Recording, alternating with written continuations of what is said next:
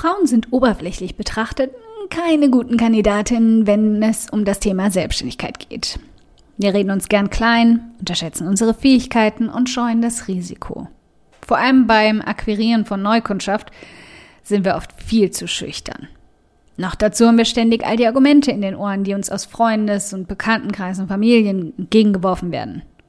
Das ist viel zu ungewiss. Was ist, wenn du Familie gründen möchtest? Das kannst du doch gar nicht. Was ist denn das für eine verrückte Business-Idee? Das kann niemals funktionieren.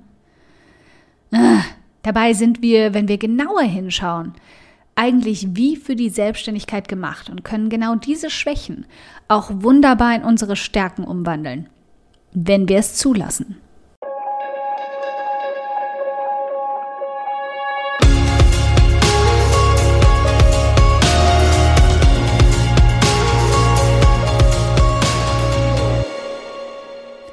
Hi, ich bin Karina, Gründerin von Pink Kompass um 180 Grad und der Feminine Jazz und teile hier im um 180 Grad Audioblog alles mit dir, was in meiner Selbstständigkeit funktioniert und was nicht. Wir knacken meine Strategien rund um Marketing und Mindset, denn Erfolg beginnt in deinem Kopf.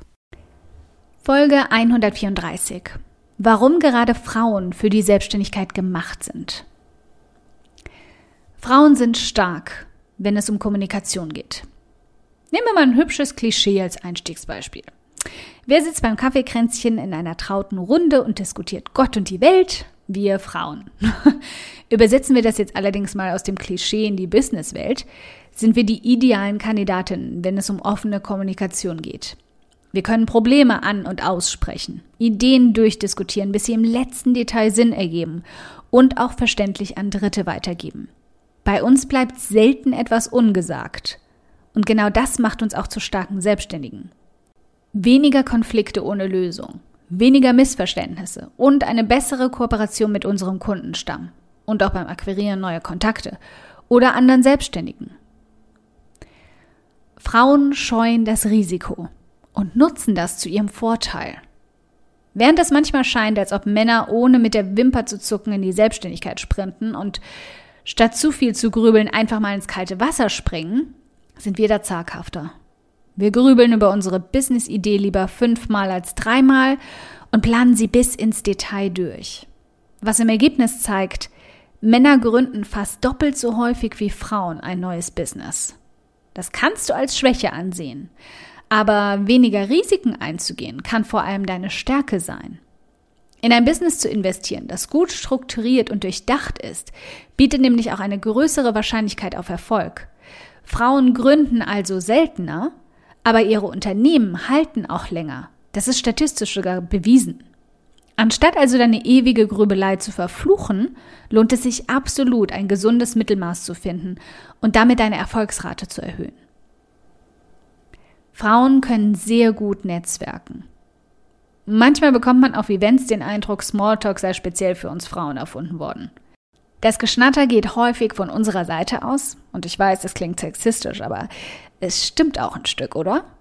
Und gerade zu Beginn lassen oberflächliche Diskussionen über das Design der Location oder die hübsche Tischdekoration vielleicht den Eindruck entstehen, von Professionalität sei hier keine Spur. Stattdessen sind wir Frauen aber sehr sensibel und testen so einfach die Sympathien und Gemeinsamkeiten aus.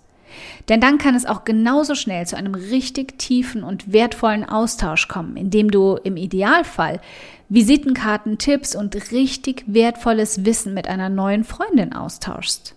Wir scheuen uns nicht, unsere Erfahrungen zu teilen und weiterzugeben und arbeiten lieber nebeneinander mit anderen Selbstständigen in einer Gemeinschaft, statt einsam vor uns hin.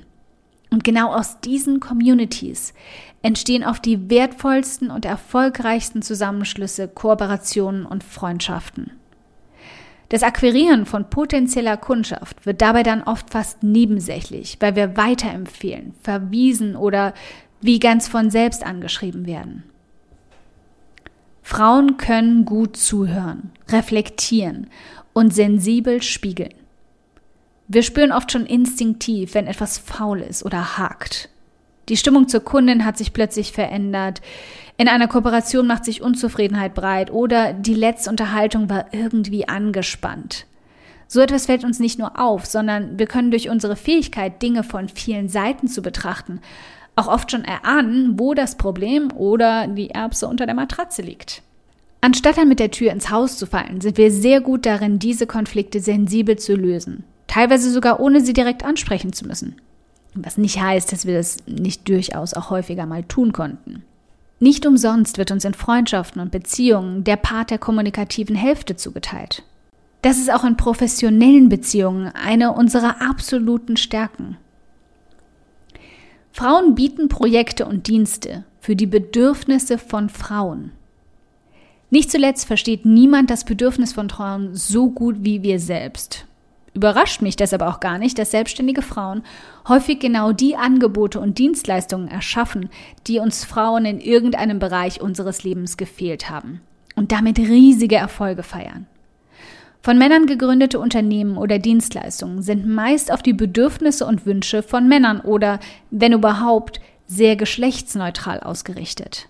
Grund genug, die entstehende Lücke bei den Frauen zu schließen und damit einen noch absolut unerfüllten Bedarf abzudecken. In all diesen Punkten steckt eine klare Gemeinsamkeit. Wir konzentrieren uns als Frauen gern darauf, was uns ausbremst, was uns zurückhält, statt uns selbst deutlicher vor Augen zu halten, wie uns genau diese Punkte auch dabei helfen können, ein erfolgreiches Unternehmen zu starten. Vielleicht sogar ganz alleine und als einfache Selbstständigkeit als Nebentätigkeit zu beginnen. Immer mehr Frauen erobern den Markt der Selbstständigkeit für sich und die meisten werden von ihren eigenen Erfolgen völlig überrascht. Ich sehe das jeden Tag in meiner Community. Es wird also dringend Zeit, weniger auf die negativen Stimmen um dich herum und vor allem in dir selbst zu hören und stattdessen auf deine Stärken und Fähigkeiten zu setzen. Und davon gibt es so oft so viel mehr, als dir anfangs überhaupt bewusst ist. Okay, wenn du dir jetzt denkst, meine Güte, Karina, für diesen Audioblog möchte ich dich gern endlos knuddeln. Der ist ja einfach fantastisch. Dann spar dir einfach das Knuddeln, brav mit Distanz, du weißt schon, und schenk mir stattdessen lieber eine iTunes-Rezension. Darüber freue ich, kleiner Filmjunkie, mich so sehr wie über einen Kinogutschein. Aber eine Handvoll Sterne von dir zaubern mir dann sogar ein fettes Strahlen auf mein Gesicht, wohingegen der Kinogutschein eh gerade einstauben würde. Wie du das machst? Ganz einfach. Ein oder zwei Sätze helfen schon dabei, dass ich noch mehr Frauen erreiche und auch ihre Gedankenknoten zum Platzen bringen kann. Klick dazu auf Bewertungen und Rezensionen, danach auf eine Rezension schreiben und lass mich wissen, wie du meinen Audioblog findest. Ganz lieben Dank im Voraus.